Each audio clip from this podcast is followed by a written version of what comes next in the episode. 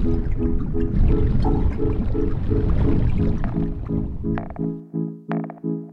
九九五年的《玩具总动员》第一部，其实就想把芭比这个最重要的这个玩具也放进去，但是美泰那个时候就拒绝了。然后第一部《Toy Story》不就是爆火嘛？马上 Mattel 第二部就说：“哎，把芭比放进去。”所以我觉得美泰这个公司它是不 care 的。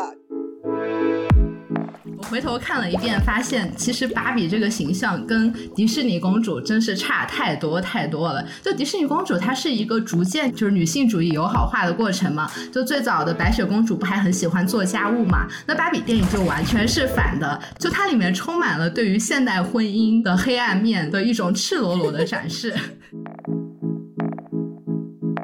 什么是父权？当然不可能是看，就是搞一个 Mojo Dojo Casa House，所以他看父权半天，也不可能是真的父权吗？听众朋友们，大家好，欢迎来到跳岛的自由潜水栏目。这期节目，我们想聊一聊最近的新片真人版《芭比》。我们录制的这天，距离这部电影上映刚刚好过去一个礼拜多。在我的印象中，很久都没有一部电影可以在上映这么短的时间内引发如此热烈的讨论。我想，这个热度本身也能说明一些问题。今天我们非常高兴，请来两位好朋友来和我们一起参加这期节目的录制。第一位是编剧朱怡，听过播客跳一跳摘到的果子的朋友，应该早就认识他了。朱怡来跟我们打个招呼吧，Hi Barbie。嗨，第二位是潘猛，他是常驻在洛杉矶的双语编剧和制片人，同时也是环球影幕的特约记者。Hi Barbie，Hello，大家好。潘蒙之前有采访过芭比电影的两位主创马格特罗比和克雷达格韦格，还去过他的公司。这期节目里，我们也会请他跟我们分享一些他所了解到的芭比电影的开发流程。那么，在正式开始今天的节目之前，我想先给听众介绍一下我们打算讨论的主题。相信很多点开这期节目的听众都已经看过不少的评论文章，所以我们这期节目也不打算面面俱到，而是会围绕三个目前争议比较大的情节分享我们的观点。我们还会想重点聊聊两个讨论度较低的角色，一个是怪人芭比，还有一个是 Allen。另外呢，就是作为一个深爱芭比娃娃的女孩，我很想借这期节目来审视。自己对于芭比这类形象的复杂感情。最后，最后，今天来潜水的两位朋友都是在影视剧和话剧行业工作的女性。那目前围绕女性题材和资本的讨论也很热烈。我非常期待听到两位从从业者的角度给出的看法。那么就进入今天第一个问题：你们两个小的时候玩过芭比娃娃吗？喜欢芭比娃娃吗？我有，我超爱。我超爱，但是我没有玩到芭比，你知道吗？因为我们那个时候好像也没有原版芭比娃娃引进吧，就山寨版叫珍妮娃娃和仙蒂娃娃。嗯，仙蒂娃娃我觉得是改良过，更符合中国人审美，因为它的嗯更加纤巧那个五官，然后更加肤白。Delicate 的那种感觉，虽然没有玩到真的芭比，但是 I get it，就是然后我就很喜欢各种的给她换衣服啊啥的，然后一套衣服也很贵，然后各种配饰啊什么什么的，哦就好喜欢。但是与此同时，我小时候也不是那种很女孩的女孩，我也喜欢就是出去跟男生一起玩，还喜欢打架什么的。我觉得这个两种好像都是共存的。嗯，我我小时候完全不 get 呀。就是我不喜欢这种很硬的娃娃。我小时候喜欢的，如果是现在的话，应该就是 Jellycat 那个系列的，嗯，万物都可以毛茸茸。我我还给椅子看过，我就小时候的一个好大的一个青蛙玩偶，我到现在都还有，都洗的都已经针线全都掉了，它眼睛也都洗褪色了嘛。然后我还自己就是拿那个油画颜料给它重新又画了一下子。对我喜欢这种比较。有手感，然后就毛茸茸。嗯，就是芭比，因为你看那个电影开头嘛，不是说以前的小孩玩的都是娃娃嘛？嗯，对，就是那种娃娃，对吧？我觉得很恐怖。啊，你就觉得那种娃娃就有恐怖片的感觉？对，就是恐怖片感觉，而且硬硬的。就是你那种娃娃，我觉得它没有 personality。是的。然后我觉得像这种很成人化的、很美美的这种，其实有点无害。就是反而无害是吗？因为美反而无害，也不是美，就是它有 有一个 gender role 在身上，你知道吗？我以前我爸他从那个去法国出差的时候，给我带了那种做的很精美的瓷娃娃，一看吓死了。我说你赶快送给表妹去，去害她，去害她。表妹听到这期节目，行，Thank you。原来如此。然后我前面不是在群里面问过你们有没有看过就零几年的那一系列芭比的动画电影嘛？就其实那个是我小时候对于芭比娃娃的启蒙，大概应该是从零三年开始，芭比它这个公司就推出了一系列以芭比为主角的动画电影，三 D 建模的。那种电影，它是因为我没有看过，是不是还是观众是针对小孩的呀？对对对，那个就是针对当时像我这样的小女孩的，我真终极沉迷。就每一个片子，我小时候可能都已经看了七八遍，然后现在都还可以。就我前两天回看的时候，我都可以接上她的台词。然后我重新看这些电影，我就发现，虽然现在大家讲起芭比，好像都会把它和迪士尼的那种公主形象。放在一起谈，就类似于会说啊，你要不要给你的小朋友玩芭比娃娃？你要不要给你的小朋友讲公主故事？好像这两个是。呃，一样的问题，但事实上不是的。我回头看了一遍，发现其实芭比这个形象跟迪士尼公主真是差太多太多了。就他们两个的策略就完全不一样。就迪士尼公主，它是一个逐渐女权化，就是女性主义友好化的过程嘛。就最早的白雪公主不还很喜欢做家务嘛？那芭比电影就完全是反的，它根本就不存在这种事情。它里面对于家务的态度都是那种深恶痛绝的。首先，你不可能看到芭比这个主角做家务。其次呢，他会安排，就比如说某个大反派，应该是《天鹅湖》那一部电影里面的，对他的终极惩罚就是他最后被诅咒，一直在一个落满灰尘的图书馆里面打扫。对对对对对，嗯啊，还有一部叫做那个《魔幻飞马》的，就它里面充满了对于现代婚姻的黑暗面的一种赤裸裸的展示，真的很好笑。所有的芭比，包括 Ken 啊，就是里面的王子，都很抗拒婚姻的。一般这个故事的开头就是他们的爸妈告诉他：“哎呀，你们差不多到年纪了，要结婚了。”然后芭比就说：“啊，我要自由。”还有像那个我刚才提到的《魔幻飞马》，就是来了一个那种显然是蓝胡子形象改编的。一个大魔王，他自己家里已经有三个老婆了，然后他还要来娶芭比，想把芭比抢走当他的老婆。这个男的，他家里的那三个老婆被画成那种又矮又丑的地精。的形象，因为你看整个芭比的电影系列里面，很少有人被画丑的，一般就是不管是反派还是就是主角人物，他们都是美美的，只是美的方式不一样。比如说像《天鹅湖》里面的那个女反派，她就是那种比较哥特的美，但是唯一会被画丑的就是类似于这种被奴役的妻子，矮矮的地精。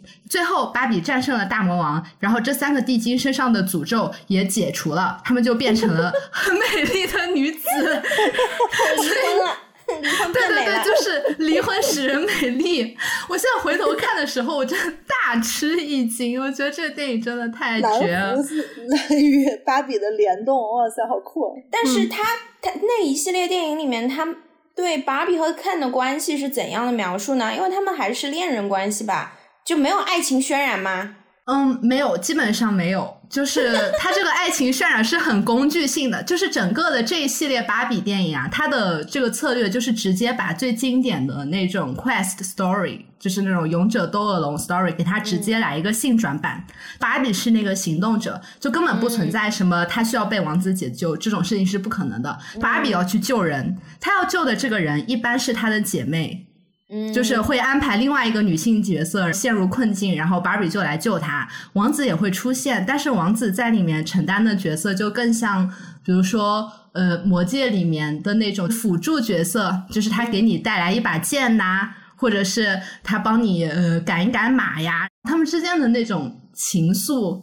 都是很工具人的，就王子在里面是工具人，然后唯一那种会描绘明确的浪漫感情线的是他们的宠物，一般会安排什么？还有宠物？对对对，就比如说一开始这一对男女，他们两个是欢喜冤家，互相看不上，但是他们的宠物彼此会展现出一些柔情，会有一些类似于这样的桥段，但反正这件事情不是主线，然后主线都是女性友谊。所以其实我觉得这部芭比它还是很延续美泰的这个一系列的风格的，它没有就是让美泰吃下去一个不是自己风格的东西。对，就是他给了你一个你期待会看到的，然后又往里面塞了一些新的东西。嗯，对我现在回头看，我就觉得这一波最大的创新就是它的美学。因为原来的那些电影，它的美学还是非常古典的中产阶级气质的。就所有的芭比的爱好，他他虽然不再喜欢打扫家务了，但是他会喜欢古典芭蕾或者是花样滑冰，所以他可能一开始就是给中产阶级小女孩看的，只不过是把给小男孩看的那些东西，然后直接翻转了一下。我在想说。它的年龄段是针对怎样的呢？因为我感觉好像这部芭比完全是给成年人看的嘛，对对，就是肯定也是跟它商业的目的绑定的嘛。那他是不是想现在开始试试看，销量不好卖给成年人，说不定销量会更好？我是有看到消息说，这个现在主力芭比的购买人群已经变成年轻的妈妈了，就不是小朋友了。嗯，啊，所以还真的是故事里的这个妈妈更喜欢芭比。嗯。那既然聊到这部电影和之前的那个受众的区别了，我们不然就开始进入到关于这部新片的剧情讨论吧。想先听两位说一下你们对于这部电影总体的感受大概是怎么样的呢？啊，我很喜欢啊，我觉得 我我看的感觉就是如闻仙乐耳暂明，就是舒服。嗯。我我觉得都不能说是性别观念特别进步，我就觉得是性别观念特别正常，就也很聪明。就是从编剧技巧方面，我也觉得很舒服嘛。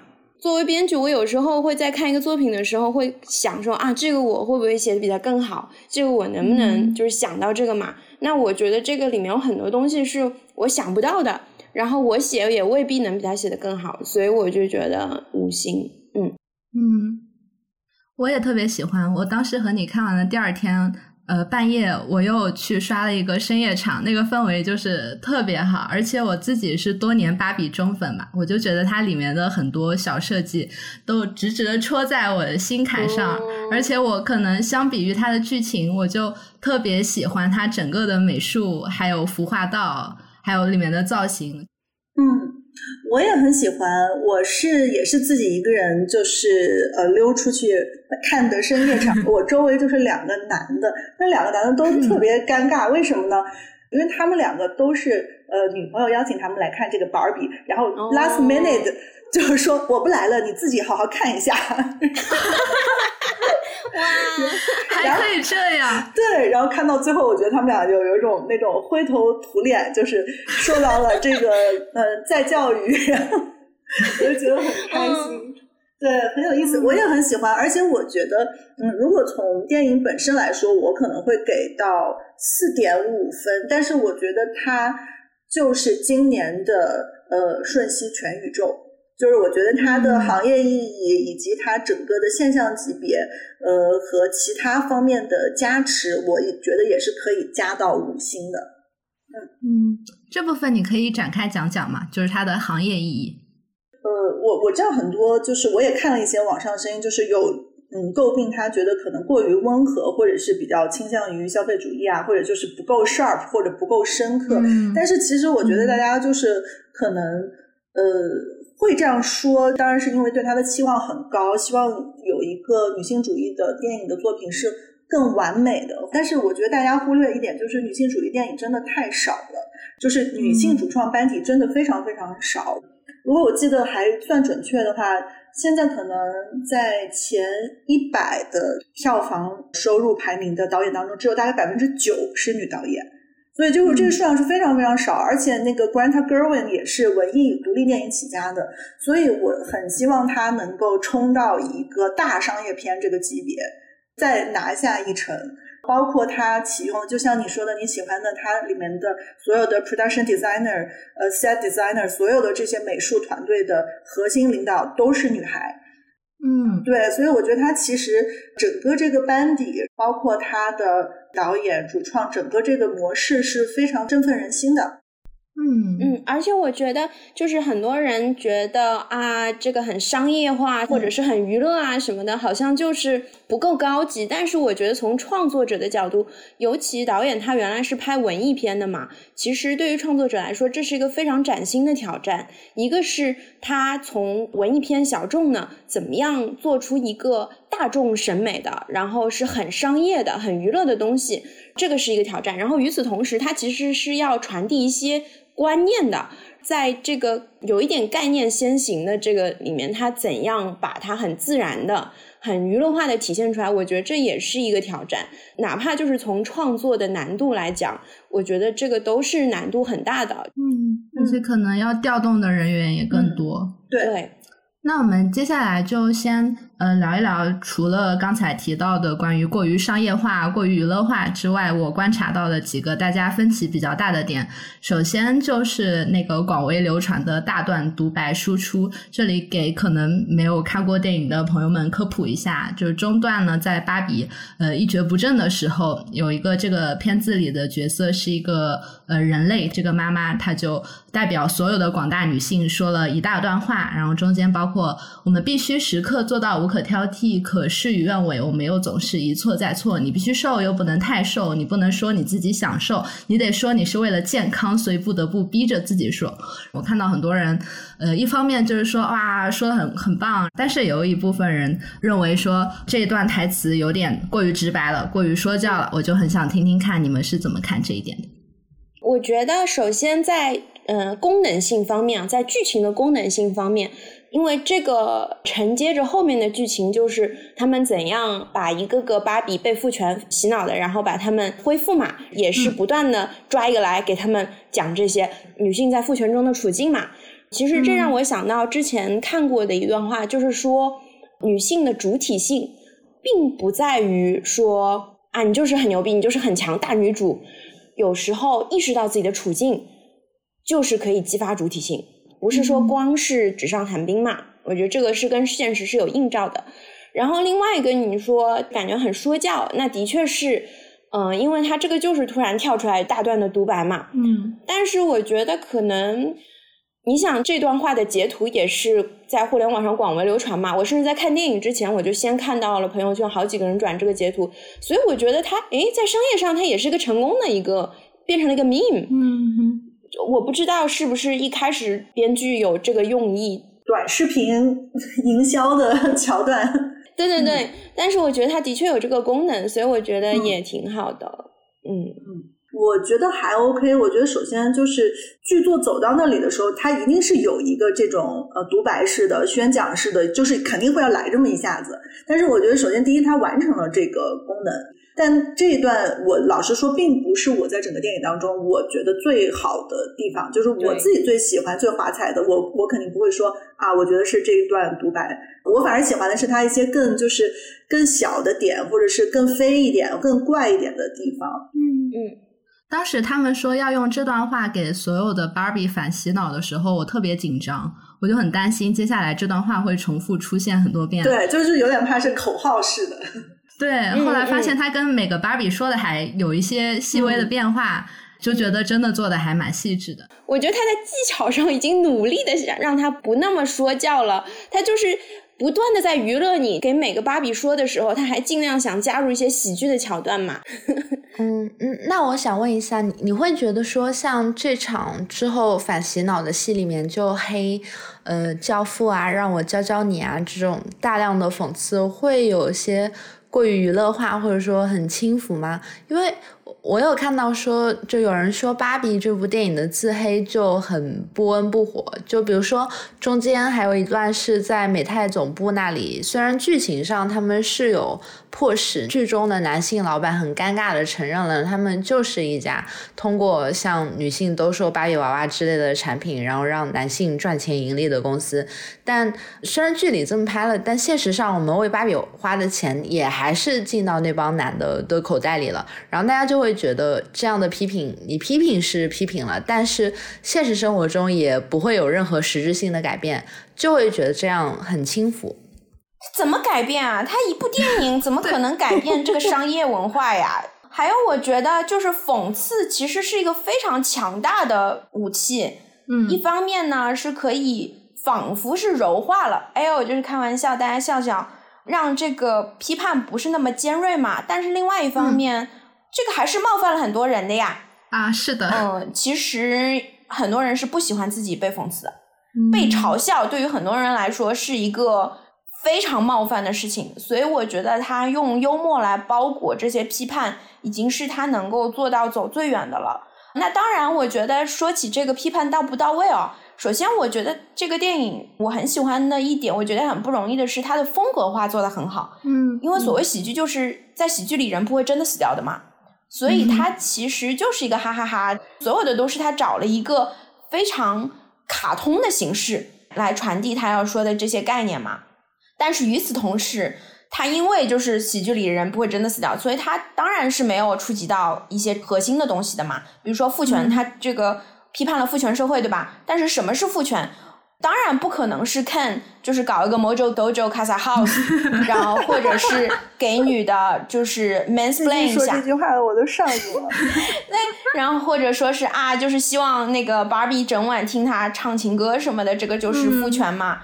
这个父权其实，在 Barbie Land 里面，因为他们是没有生殖器的嘛，所以他看父权半天也不可能是真的父权嘛。那父权其实它是一个繁殖和财产继承作为基础，所以你想要是有生殖器的话，我前两天还看到一个帖子说，看他应该就是搞错了父权的方式嘛，应该他出去先认个爹，先先搞个干爹，先找一个 Sugar Daddy。真的，我觉得看要是有爹有儿子，我靠这个。芭比恋的肯定不可能那么快的就反过来嘛。天再见五百年了，马上。真的，你想所有的芭比，她要是做了那个宝妈，是利益深度捆绑，他就也不可能那么快的抛下 Ken，然后重新做回去嘛。所以我觉得，就是这个东西，它并没有触到这个最难的部分嘛。嗯。但是如果真的是往那边走的话，那谁谁会去看啊？现在大家已经是破防成这样了，要是真的做成那样，就太严肃了嘛。严肃了之后，其实我觉得这个社会上，它最容易传播的、流行度最广的那些作品，它都不是很有深度的。呃，当然，我觉得这个深度已经够了，就是已经是如闻仙乐而在明了。但是如果他真的做的有深度，它可能传播起来就比较难了。嗯嗯。然后接下来到第二个情节，就是中间有一段，芭比第一次来到真实的人类世界，她发现在她的座位旁边有一个老太太，然后她看着老太太。对他说：“哇，你好美啊！”老太太说：“我知道。”这段呢，也是大家的观点很不一样。有的人觉得他在里面还莫名其妙的，包括我看到有报道说，当时美泰也就是芭比的母公司出钱的这一方，他说：“呃，这一段戏能不能从我们整个剧本里面拿掉啊？”结果导演就说：“如果没有这一段戏，我都不知道这个电影是在讲什么的了。”嗯，我我还蛮喜欢的啊，我觉得挺好的。就是这种东西是属于主线情节之外的一个毛边，但是我觉得好的电影它是不能没有这些毛边的。如果它太顺溜了，就所有东西都是为主线服务，然后每一个情节都是都是有用的，就是那种非常功能性的话，我觉得反而就会有点太干巴了。而且这个老奶奶很有意思，她是那个她其实是一个资深的电影人来着，他是一个拿过奥斯卡的服装设计师。也是导演 Granta 的好朋友，所以他其实就是来客串一下子的。嗯嗯嗯，我觉得对我来说这段倒是有点功能性呢。它可能不是在叙事上的功能性，嗯，但是它是在整个主题上的这种功能。因为你想，芭比它整个电影完全就是美美的年轻女子的这种故事，然后如果在这样的故事里，老年女性完全不存在隐身的话，这很奇怪，仿佛女人的生命。能被看到的、值得被看到的，或者说存在的，只有年轻的。嗯，而且我觉得他做的很好的是，就是很平常，就没有说这个老年女性有多牛逼啊什么的，大女主啊什么的，而是她就是 being there，就是安安静静坐着，在别人恭维她的时候，然后她就蛮开心的说我知道啊什么的，人家活得好好的，我觉得这个就是很好，因为我觉得我们的流行文化里的叙事。其实把老年女性是有一点污名化和妖魔化的，就是我们看到都是恶婆婆呀，或者是歇斯底里的啊，或者是妒忌年轻女性啊，或者说是病痛中的呀，不太有这种活得好好的、很正常化的这个形象。所以我觉得就是在这种意义上，它是必不可少的。嗯嗯，其实我觉得这个老年女性有点和片子里面其他的。就是不同代际的女性之间的那种情感相互映照的感觉。其实这个片子里面，除了这里芭比和老太太之间的相遇，还有芭比的创始人和芭比，还有那对后来帮他们拯救了 Barbie Land 的那对人类母女。其实这个人类母女里的妈妈和芭比也是类似的，就是一种广义上的母女之情。嗯，就我想聊一下那个这个电影当中的妈妈和女儿的关系。因为我最后一次见到那个 Granta 的时候是专访，她是 Little Women 要在中国上映，就是二零二零年的二月份吧，那个情人节档。因为那个时候我刚刚怀孕，她也是刚刚怀孕，然后她当时就是拍整个电影，整个 production 很辛苦嘛，年代剧有很多演员，又很冷，在 Massachusetts 那边拍，她就说她就觉得自己好像在完成一个使命，说我在写一个新的剧本，我觉得我写这个剧本会体现出成为母亲对我来说，对我的创作和对我整个人会有什么意义。然后其实这个剧本就是对，然后那因为那个时候我也刚刚，然后我当时就有一点被他感动，他就突然问了一句，他说：“你不会也怀孕吧？”他说：“你是不是也怀孕了？”我就也很 surprise，就是我就刚刚突然想到这个小的故事，然后我在三年之后又看到这个电影，然后我也现在也成了妈妈，他确实是有把。他写到说，其实 Barbie 跟 Barbie connect 的并不是那个小女孩，而是小女孩妈妈的时候，我还是很被打动的。就我就会想到当时他说，他还在 processing，就是成为母亲对于一个女性，尤其是女性的创作者，到底意味着什么？就其实这是需要一个很长时间，通过自己的新的不断的创作，呃，去慢慢的体会和经历的。所以我觉得，我在这部电影当中，我有看到他放入他初为人母的这个阶段的想法在里面。是，嗯，是是是。包括最后他描绘那个创始人 Rose 和 Barbie 的形象的关系，他也是参照就是母亲和女儿的那个关系来写的嘛。就是那一句：“我们母亲站在这里，是为了看着你们往前走多远。”哦，我就是看到这里的时候哭的。嗯。然后这两句台词就是 “You're beautiful” 和 “I know”，我觉得更喜欢的是 “I know”，因为 “I know” 这个对我来说有一点意外嘛。但是 “You're beautiful” 这句台词，我觉得有点 out of nowhere，有点 cliche 嘛，就是也是现在当代有一个叙事，就是说 “Everyone's beautiful”，嗯，每个人都很美。对，然后我就觉得这个女主角在完全不了解这个陌生女人的情况下，只是看到一个视觉上一个年老的女性。我没有办法理解说为什么他会说一句 “You are beautiful”，让我觉得甚至有点 condescending。嗯嗯，我觉得怪怪的。我其实，在他说那句台词之前哦，就是他看到这个老太太看呆了嘛，有一种那种感觉。我以为的是这段桥段会触及的是生老病死，因为 Barbie 的她的世界出现裂痕，是她第一次开始想死亡这件事情。嗯，就是这个死亡和衰老在那一刻具象化了，就是他来到了真实的人间。那他对这个真正的衰老的女性，就是她可能自己会变成这样，有什么更加让我觉得 insightful 的？对对对，而不是仅仅说 you are beautiful。然后，那我想说，他跟他说了 you are beautiful，那这个对 Barbie 来说又有什么影响呢？让他对生老病死有什么其他的更深的思考呢？那我也没有看到。嗯，我和你的感觉一样，就不仅是这一段，包括他自从他进入真实世界之后，其实是有两段有点像录像带那个质感的闪回嘛。就尤其是他最后要变成真人之前，有一段就是很多女性生命中很快乐的那种高光时刻的混剪，我觉得。也是，就是太平了，所有人都是开开心心的，然后脸上都满溢着笑容。我就觉得这一段特别像广告宣传片，而且是有点劣质的那种广告宣传片。我觉得稍微有一点让我失望的点。那我们就过渡到最后的它的结局。片子的结尾，呢芭比选择成为一个真正的人类女性，然后走到真实世界的第一件事是她去见了她的妇科医生。呃，这个结局我也想听听两位的观点。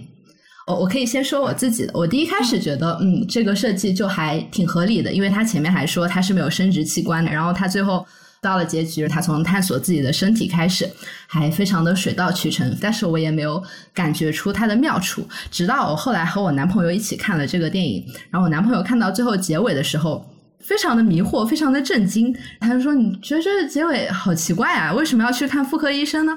我跟他解释了一通，他说：“啊，我以为她是怀孕了。”我就会发现，就是好像男生和女生对于去看妇科医生这件事情背后象征的含义，好像理解还蛮不一样的。就是第一反应联想到的事情不一样。嗯，哦，我觉得不仅是男生，我觉得在国内其实很多女生对于这个看妇科医生也不是很理解。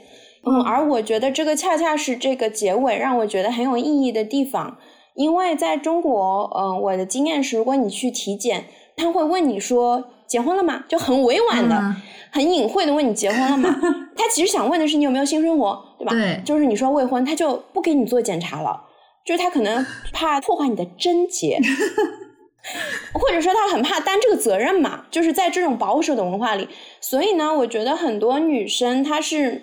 没有做过妇科检查的，像那个巴氏抹片呀，还有 HPV 筛查啦，嗯，然后这些都是没有做过，所以很多女生其实对于妇科检查是检查个啥是没有太多概念的，就觉得说要么你有性病，要么你是怀孕了要生孩子了，你去看妇科，所以说。不仅男生会有这个误解，女生也会有嘛。但如果说你是去看妇科的，首先妇科检查非常重要，因为女生会有各种各样的状况嘛。女生的生理就是这样，你那个 pH 值啊，有点失去平衡啊，就结构决定的。对，结构决定的嘛。就是这个妇科的这个筛查，宫颈癌筛查什么的，是正常化的东西。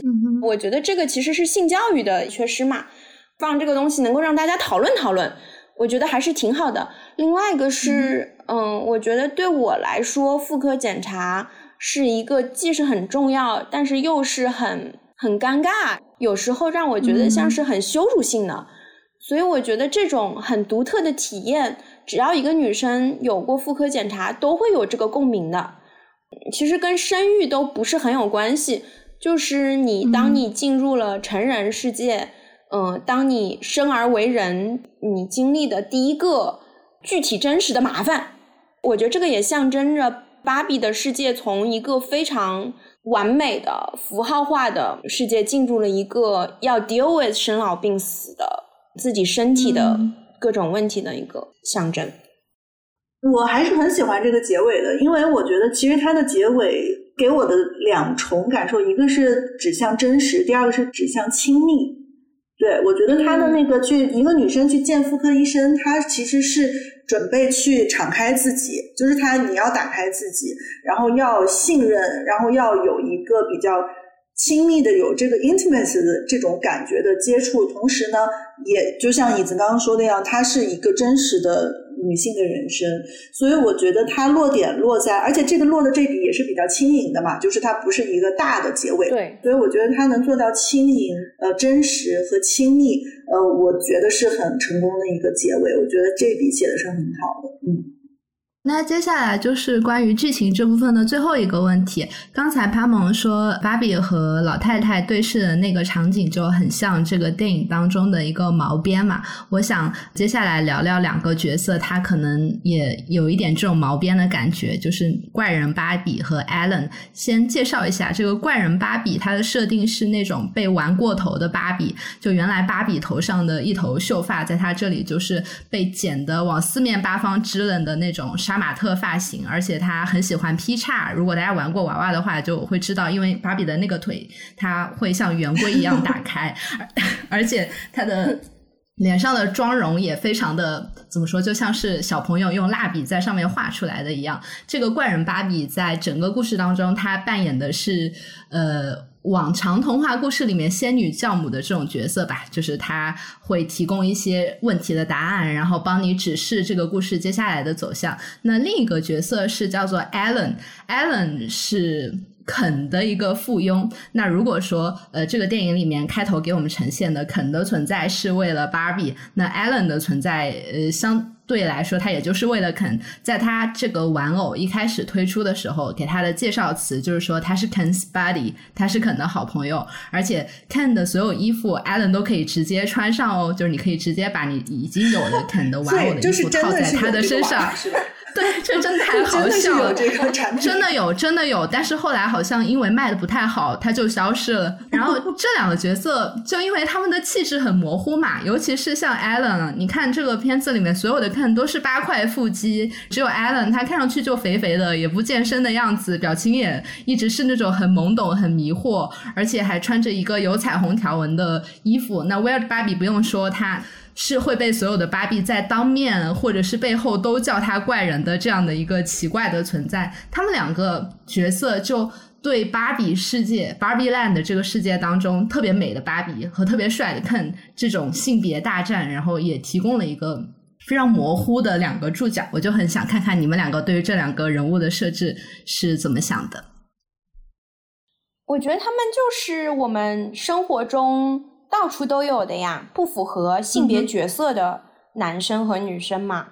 嗯，觉得在我们嗯的流行文化的故事里面，通常能够被看到的都是肯和芭比这样的人物。也是，嗯，这两个人物现在在芭比这个电影里，一个是首先让我们看见他们，首先让我们就是意识到他们是存在的。另外一个是，他们其实都是还挺好的角色，我觉得，嗯哼，就是 Weird Barbie 其实是很有力量的、很有能力的角色。然后 Ellen，Ellen 这个角色也不能说好或者不好吧，就是让我们能够还是共情了一下他。Ellen 是不是暗恋肯啊？我感觉是这样设计。我觉得是的，是的，就是在肯深情的凝望着 Barbie 的时候，Ellen 就在旁边看着肯。我是觉得，反正我看到这两个角色的时候，我不是觉得很意外，因为可能我的思路就比如说，就是作为一个 creative 的角度来说，我觉得这个电影当中一定会有这样子的角色的。对，就是 Weird Barbie，其实，在比较流行的这种美国电影当中也很常见啊，对吧？就是学校里会有一个有点 quirky 的、有点怪的女孩儿。就跟漂亮的女孩不一样，或者是她是主角团之外的一个外援，或者怎么样，然后到时候起起到了一个指点迷津的作用。嗯，我是觉得这两个有点边缘的角色，他们在芭比乐园里的存在，可以说。嗯，是反衬了。就其实芭比和肯也不太正常。就如果说怪人芭比和艾伦是属于那种不符合我们对于刻板性别印象的认知的话，我觉得芭比和肯的问题在于他们太符合了，他们符合到过头了，以至于就整个的呈现产生了一种让人有一点不舒服的那种喜剧效果。就刚开头的那一段戏，就芭比身上从头发丝到她的脚尖都如此的完美，然后他们所有的人打招呼都是 “Hi Barbie”，就是那种特别昂扬的语调。我说，就我们的现实生活中，实际生活中，打比方说，你打扮成芭比的样子，一个女孩呃，在约会的时候，我我猜事实上她不会为你在约会对象那里赢得一点芳心，因为她的那个艳粉色。以及这种艳粉色所代表的这种形象，直男最喜欢的唇膏颜色就是芭比粉嘛？死亡芭比粉，真的吗？但是我我觉得好像就大家现在更喜欢的是娇妻风吧？就大家对于直男审美的刻板印象，那那样的话就是。稍微无害一点的，这蕾丝呀，然后淡粉色呀。我觉得这个、这个、这个，你说的又涉及到另外一个话题了。男性对于女性的审美，他其实一直都是有两种的嘛。他他肯定是还是喜欢那种很张扬、很浓艳、很玲珑浮凸、暴露啊什么什么的。与此同时，然后他又喜欢那种，或者说就是他愿意娶的女人，又是那种含蓄害羞啊、蕾丝啊，你知道吗？土土呢，什么什么的。就是我，我不觉得说这个是时代变化，我觉得这个就是对女性审美的物化的两种嘛。就是你刚才在说肯和芭比，他们也不是很正常，这让我突然想到了这部电影。其实它虽然跟以前的很多电影里面这个角色的套这一套一套的两套角色都是都是有的嘛，但是我们在创作中有个说法是，它的那个 moral compass 伦理的指南针放在哪一头？以前我们的这个指南针。它的中心就是放在 Ken 和 Barbie 的，所以辐射出去那个 Weird Barbie 和 Alan，它都是边缘的，很不正常的。但是现在呢，尽管我们这几套人物都有，但是 somehow 它的这个 moral compass 它不是放在那一边了，而是它放在更更中间一点，或者有时候甚至是更偏向 Weird Barbie。就是从这个视角我们看出去就会觉得说，哦，是有讽刺到 Barbie 和 Ken 这种夸张的。嗯。我是觉得，因为我小的时候看过很多芭比系列的动画电影，所以我对他之前的那一套审美还蛮熟悉的。其实相对于这一版真人版芭比所展现的这种极尽铺张，然后很夸张，然后特别锐利的这种艳粉色的感觉，包括不是有传闻说他们把全世界专供影视公司的芭比粉颜料都买空了吗？对。就相对于这版电影呈现出的感觉，以前那种传统的芭比电影，它会更温和一些，就没有那么有侵略性。然后这部电影就是把它这种传统性别刻板印象里面最夸张的那部分，在十倍的铺张的表达出来，它产生的那种视觉效果很抓人。然后我就觉得，就是它和它整个的故事线就形成一种很有趣的张力吧。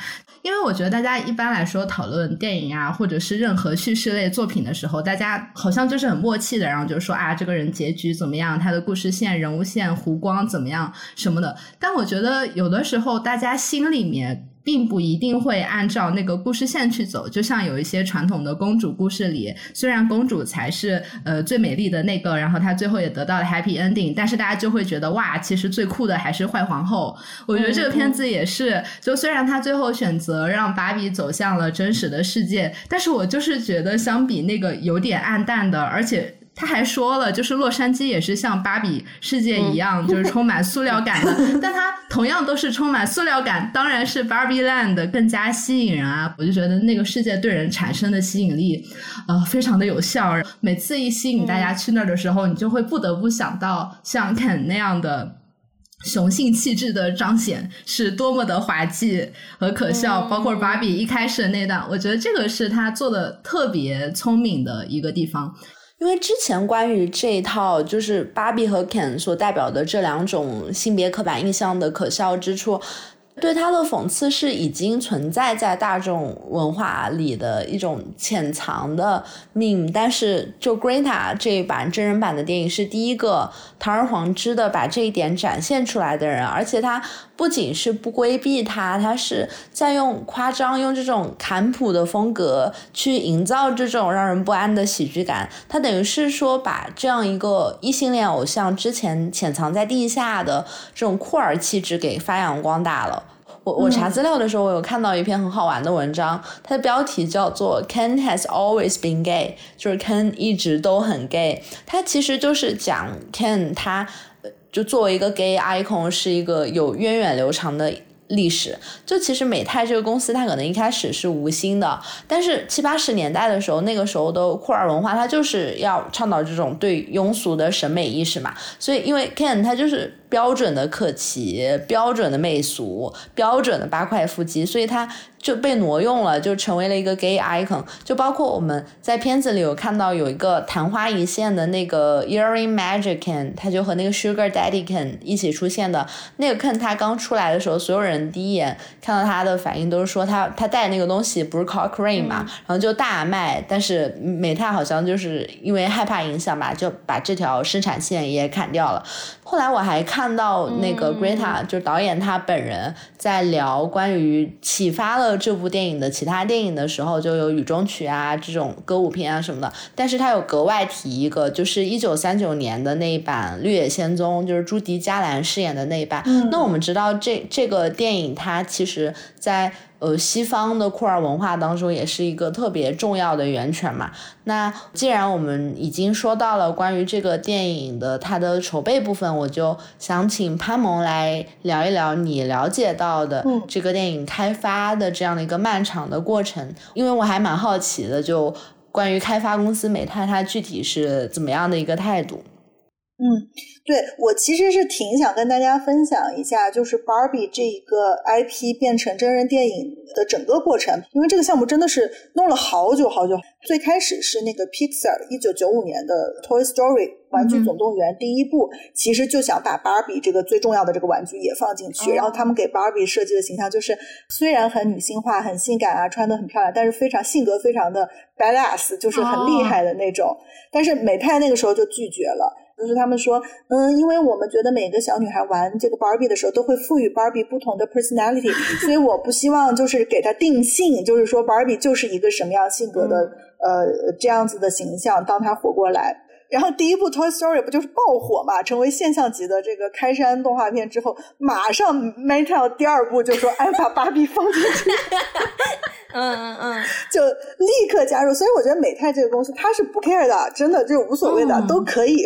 嗯所以他第二部马上就是就是有他们就是有逃到一个什么地方？你们记不记得那个桥段？Barbie 开一个敞篷小跑车，就那个土豆先生说他是 Hi I'm Barbie，他说 Hi I'm married potato，然后就是很可爱。从那个时候就是呃，他们就开始想琢磨。芭比的电影最早的时候版权是给了环球，然后环球没有怎么弄，之后就 pass 了。pass 了之后接棒的是 Sony，Sony 是正式开始弄，弄的比较久。那个时候应该是一四一五年的时候，他当时请的编剧是也是一个我很喜欢的女编剧，就是那个 Diablo Cody，就是写 Juno 的那个女编剧，但是她就是没写出来，她自己就放弃了。之后呢，就给到了那个有一点点胖胖的那个女的喜剧明星，叫 Amy Schumer，就是她演好多这个类型的。对对对，他当时有写的那一版故事，我还记得一点点，就是她写的是她肯定也是演 Barbie 嘛，就是说她演的是一个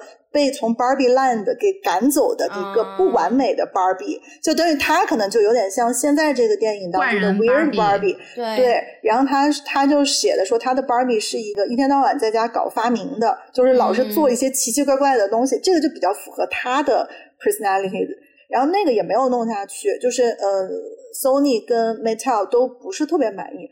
然后这个之后就变成说可能会是 Annie Hathaway 来演哦，这个他很合适。嗯对，然后就等于又回到一个比较美的 Barbie 的这个选择上。当时 Annie Hathaway 带的是 Ocean's Eight 的编剧，就是那个呃好多女的、哦女盗贼嗯在。对，但那个就也是，其实他的风格就比较 commercial，然后有这种动作啊、打啊什么的，然后也没写出来。但这个时候就已经快到一八年了，一八年的时候，他们 option 的那个版权就到期了，就又回到了美泰手里。这个时候就是又给到了华纳，然后华纳是因为那个 Margot Robbie 不是跟他们拍了呃小丑女嘛，那那那几自杀小队就是什么的，对，自杀小队、猛禽小队，这个时候 Margot Robbie 上的。之后，Margot Robbie 就是自己的那个他的制片公司 Lucky Champ 就说：“那我们把开发直接接过来做，我来想办法。”然后这个时候他才找的那个 Grant，哦，然后才到了现在这个阶段。所以你看，其实它中间换的不同的人，很有可能，如果是平行宇宙的话，就会有很多个不同的 Barbie 电影。但是我感觉这么多年，就因为我时不时的就会听到说有 Barbie 的电影，然后我我也会知道我有编剧和导演朋友，就是可能更小咖一点，有去 pitch 过，有去开过会，有去怎么样过，嗯所以我就觉得说，其实这么比较下来的话呢，七八年。到现在，真的还是现在的这个芭比是，我觉得是是最最好的，而且也是最最新的。就其他的，我觉得总归还是有一些些的套路化。是，而且我觉得就是这个过程当中，其实你也能感觉到美泰和电影公司他们的非常商业的考虑，就是他不想要嗯哪个，为什么不想要？现在这个既是解构了以前的对于芭比的一些印象，但是同时它也是满足了这个商业的需求。因为我嗯感觉美泰它嗯还是需要有一个美美的芭比，它不可能颠覆自己这个品牌形象。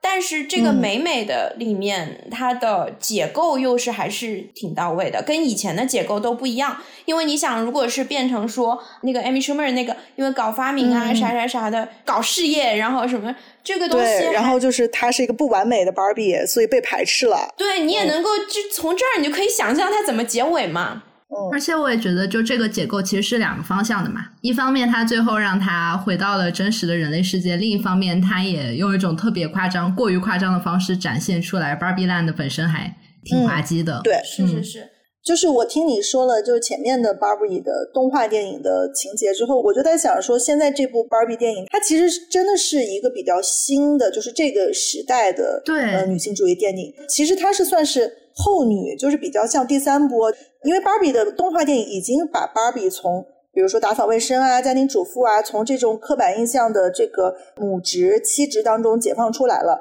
那么他现在的这一步芭比要解决的就是前面的问题，就是说，OK，Barbie、can be anything，Barbie can do anything。But 这也不见得是真的，对吧？嗯就是芭比呃可以当总统，可以做这个啊，女女人很强大，女性可以什么都靠自己，什么都好啊。但是这个东西是难道就是 OK 了吗？万事就大吉了吗？实际上并不是这样子。所以我觉得他的那个反抗和他的反思是等于说又在这个嗯前面的这个两波的基础上又在往前去走，所以就是真的还是一个比较更新一点的。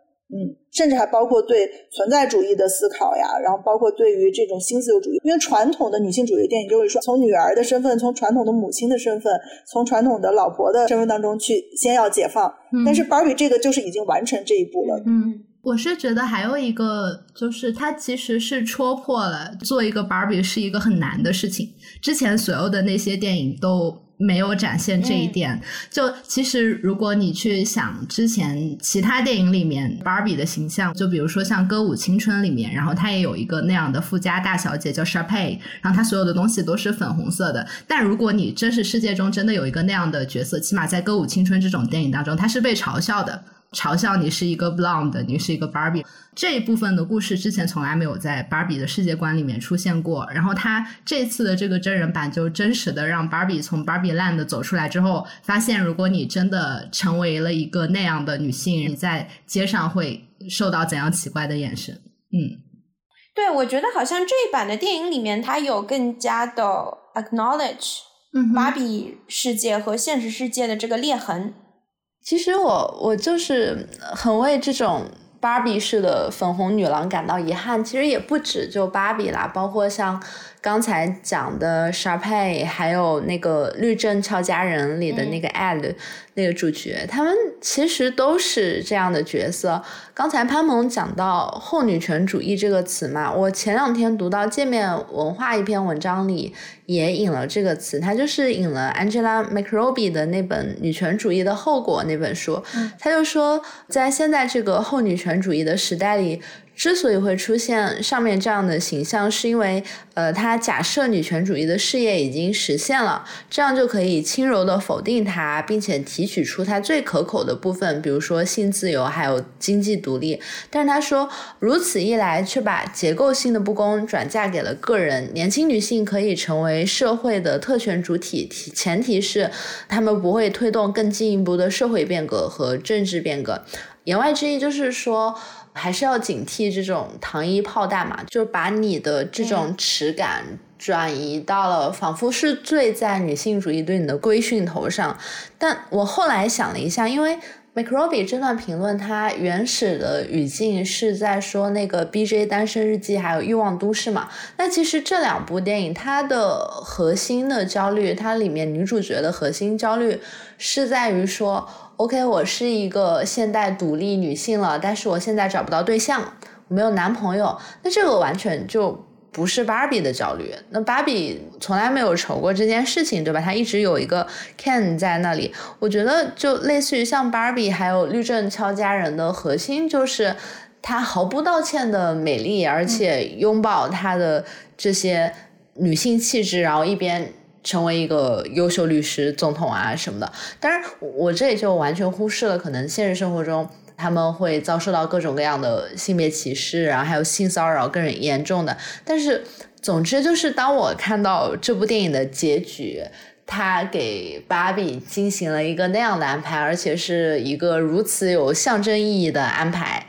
就是一开始那个怪人不是让他选是粉红色高跟鞋还是丑丑的勃肯鞋吗？嗯，最后芭比选择进入真实世界，他又穿上了一双呃粉红色的勃肯鞋，然后我心里就哎。怎么是这样的呢？我就觉得很可惜，因为我我我还是觉得就是整个 Barbie Land，然后那种裙子亮片，然后粉红色，我我就很喜欢这些。就即使我个人在生活中。我也不敢去穿成那样，但是我就很乐意看到类似于像《律政俏佳人》这种片子，然后甚至是芭比它前半部分的这些，我看到这些就是会觉得快乐，但快乐的同时，我又觉得有点羞耻，我就很想跟两位讨论一下，就是我这种情感是怎么回事，因为我自己还没有完全想清楚。我觉得女性主义者听上去好像是一样东西，但是这个社会上很多很多女性，就是每个女性之间，我们的。困境和我们想要突破的东西都是不一样的。嗯哼，就比方说，一个女孩她如果是一直以来从小到大就被身体羞辱的，那可能她会一直想要掩盖自己的身体嘛。对她来说，尝试一些不一样的。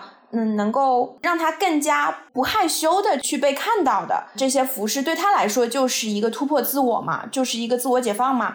但是如果另外一个女孩，她从小到大。就比如说被家长啊，或者被周围说啊，女孩应该怎么样穿是很漂亮的什么的，或者说你就是要搞得玲玲珑浮凸啊，你就是要穿高跟鞋啊什么的。然后对她来说，有一天选择平底鞋，那可能也是一个突破嘛。我觉得勇敢这个东西对于很多人的意义都是不一样的，所以我觉得每个人的这个旅程和每个人的这个战役要打的仗都是不一样的嘛。我觉得在这样的前提下，你是说就是这个是对的，那个是不对的？我觉得这个其实是很压抑的。你刚才说的还涉及到一个服美役嘛？服美意这个概念，我觉得现在嗯也是被用来批评很多现象的嘛。然后，首先我觉得对于服美役这个概念的认定，我们已经是非常的模糊了。到底怎样算服美役？我有朋友认为说。你伤害到自己的身体，比如说裹小脚啊什么的，或者说你那个穿以前的紧身束胸衣啊，这是服美役。但是对于另外一些人来说，哎，你上个粉底你就是服美役了，因为一整天你把自己的毛孔都堵着，然后这个这个对皮肤也不好啊，然后对于健康也不好，还很麻烦，还要花钱，这个就是服美役。或者说有人觉得你涂个指甲油就是服美役，或者说有人觉就是这个概念都是不一样嘛。然后我觉得用这个作为一个要求的话，其实很容易变成了一种审查。其实我觉得为什么会服美役呢？就是为什么女性比男性更加关注自己的外貌，要打扮什么的？我觉得就是一个女性能够得到的权利的维度就很少嘛。美貌这个权利，其实我们不能否，我觉得是不能否认的。人的外貌的美丽，不论是男是女，它都是一种权利。那你就。不能在一个人他其他权利还很少的情况下，就要求他自我放弃这种权利。那我觉得什么时候大家都会普遍的女孩不去注重打扮，不去注重外貌，那就是她有更多其他的权利。那你自然就会觉得说，好像外貌我要打扮没有什么了不起嘛。我觉得这个是一个自然解绑的过程，就是你不能在一开始就去批判那个福美。我觉得现在这个已经是。变成了一种，就是我觉得这个世界上，不管你持有什么样的嗯理论的观点，我觉得如果变成了一种用来打压人的，就是显示自己更有优越感的、更加正确的，别人是更蠢的，嗯，我觉得这个就是不 OK 的嘛。我觉得女孩有时候嗯少一些，就是去想怎么样跟理论对齐。我觉得有时候应该多听听自己的 gut feeling。嗯，如果你觉得一个人对你的评论是打压式的，让你觉得很很不舒服，产生自卑的，然后你也不知道该怎么办的，我觉得可能这个就是就是有问题的嘛。我觉得真实情况下，就是疫情这三年，大家在家工作之后，真的就是很少有人穿尖头高跟鞋，就细极细跟的那种高跟鞋了。是是是，因为。我觉得美，大家对美的追求是无可厚非的。然后，我觉得美也是多种多样的嘛，就是我们应该丰富它、扩大它，而不是说，嗯，只有尖头高跟鞋是美的，或者是只有说，啊，只有不服美意才是正确的美的。首先，我觉得是更多，就像椅子说，其实是更多的应该是解绑，而不是说被新的理论、新的概念给又禁锢住了。但是呢，在更多的美的选择当中，第一个我们丰富它，第二个的话。还是有一个标准，就是说细高跟高跟鞋真的是不如勃肯鞋舒服的，是对不对？就是当那我们女女性在选择美的时候，我们是不是还是可以把自我的自己的舒展舒服这个维度给放进去？对我觉得这个其实就是现在为什么大家说要松绑，而且我觉得现在就是其实尤其再加上疫情几年，大家都都我觉得更就是。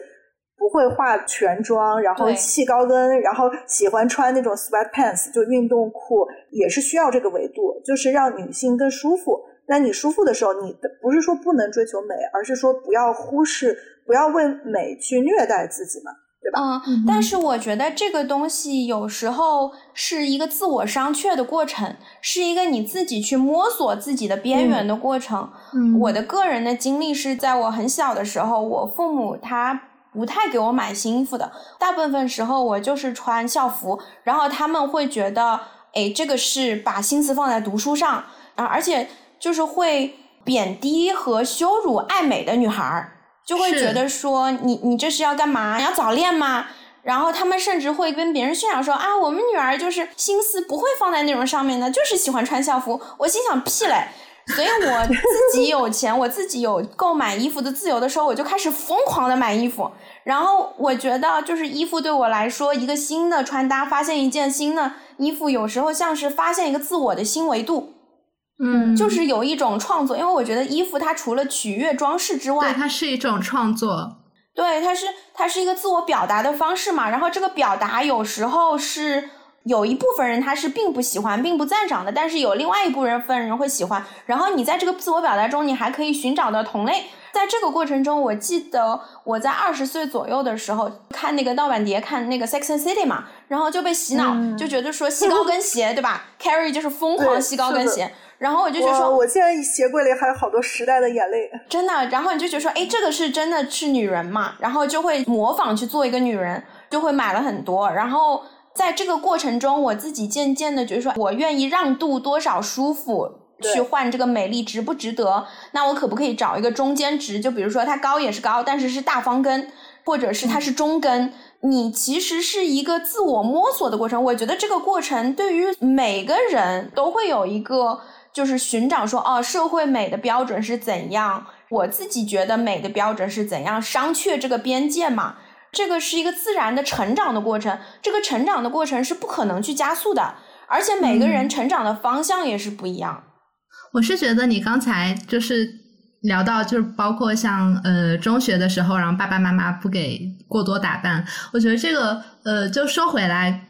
包括刚才说服美役的标准是不是你损伤了自己的身体？我觉得可能就这种说法让我另外一个很难受的点在于，好像大家总的来说还是觉得追求美是一件很轻浮的事，是一件不值得鼓励的事。但其实这个当中还有一些很微妙的心理哦。一方面我们说啊，你打扮是为了他人的标准嘛，但是与此同时，如果你今天打扮的美美的出门。那你是不是会觉得很爽呢？是呀，在别人眼里你是美的这一点，是否真的会让你的心态更加好，让你的心情更加好，甚至是说让你在这个社会里拥有更多机会？我觉得我们是不能否认这样的现实的。那这个现实是否是合理，需要改进？就是说，这个容貌对于一个人的社会资本的加持。还有这个上野千鹤子也提到过，这个情色资本，他认为它不并不是真的资本嘛，因为它是会随着时间所减少，然后它也不是真的在你手里，是你是被剥削的嘛。这个影响我们不能去说它不存在，或者是我们硬是要用个体跟这个这个影响去对抗嘛。那在这个过程中，你打扮的美，你让今天自己过得稍微舒服一点，可能你的脚不太舒服，但是你心情和你的这个。处境你会稍微的好一点，这个虽然是一个很悲哀的事情，但是难道你要去从规训个人开始吗？对，就算要反抗，也是要反抗整体社会对于美貌的这种有点畸形的。但是可能批判的人又觉得说，你今天穿一双高跟鞋，你就是在更加强化了这种对于美貌的刻板印象。对，就是在谄媚。哎呀，真是太难了。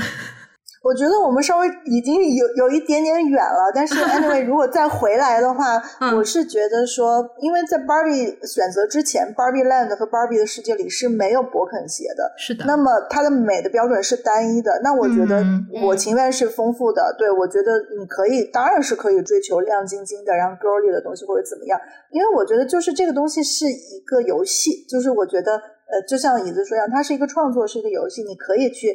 呃，改变自己的造型，然后你也可以换不同的风格，但是你不可以没有勃肯鞋，就是说不能说这个世界里的美就是都是束身衣和呃对细高跟，对，所以我觉得至少那如果在单一和丰富当中，然后有选择的话，那当然是选择丰富。但是我觉得它这个结尾并不仅仅是提供了一个新的选项，因为你想在这个过后。芭比还会穿回高跟鞋吗？我觉得这个其实它是有一个导向的。我觉得它是把勃肯放置于高跟鞋之上的。嗯，我觉得结尾并不代表说芭比不能在真实世界穿细高跟，但是它有更多的选择。而且它就像我们真实情况，我们俩一样，我们穿细高跟的场合就会变得越来越少。但是呢，如果我们心情好的时候，或者是 girls night out，我们还是可以出来嗨个两个小时。对，并不代表不可以，对，但是还是还是可以的。但是更多的时候，我们选择呃球鞋，选择让自己舒服的中跟、方跟这样子。嗯。我觉得可能让我难过的是，最后他选择勃肯鞋，但是就是这样一种折中的选择。哎，但是我想问你哦，你就是你刚才有说烧酒，你说你自己不想穿那样的衣服，因为你觉得你穿的不好看嘛，然后你穿的都是低调的。嗯，那你会不会觉得，就是这些非常嗯，荧幕上美美的、完美的穿这种衣服的形象，给了你压力，所以让你觉得说啊，我穿出来不如他们效果，所以我就不穿了。可能无形中是有压力，然后以及我想到的刚才提到的更丰富的选择，我可能现实生活中会选择的，比如说我可能不会选择粉色的勃肯鞋，但是我会选择用勃肯鞋去搭配一个公主裙之类的衣服。嗯嗯，就最后那个芭比的形象，它实在是太中庸了，从头到尾穿的就像随处可见的。一个就是职业女性一样，然后都是那种很安全的莫兰迪色，就跟我的衣橱没有什么区别，我就觉得很难过。我希望她身上就还是有一些突出的奇怪的部分，可能还是有一点芭比。对对，我我可能不会选择像芭比那样的衣橱，但是我会尝试像 Weird Barbie 那样的衣橱，就是 Weird Barbie 的衣服是我会愿意穿的。你觉得它中庸吗？我我我当时看的那一场的。感受就是说，我操，每人穿什么都好看，每人套个塑料袋也好看，你知道吗？我要是长那么高，我他妈也天天穿平底，那我们矮子就是觉得稍微穿的有点跟，会让自己心情好一点嘛。我觉得，对，而且他是去看妇科呀，亲爱的们，我觉得穿勃肯鞋去看妇科非常合理，非常适合各种穿脱。啊，对呀，爬上爬下，嗯嗯嗯，而且我我真的有一双一模一样的，就是非常像那个肉粉色的，然后这两件就是救了我了，因为因为真的就是生孩子啊，你脚会肿啊，各方面的，我觉得我肯鞋非常非常支持他。哎，可惜这一期没有拉到勃肯鞋的广告。对。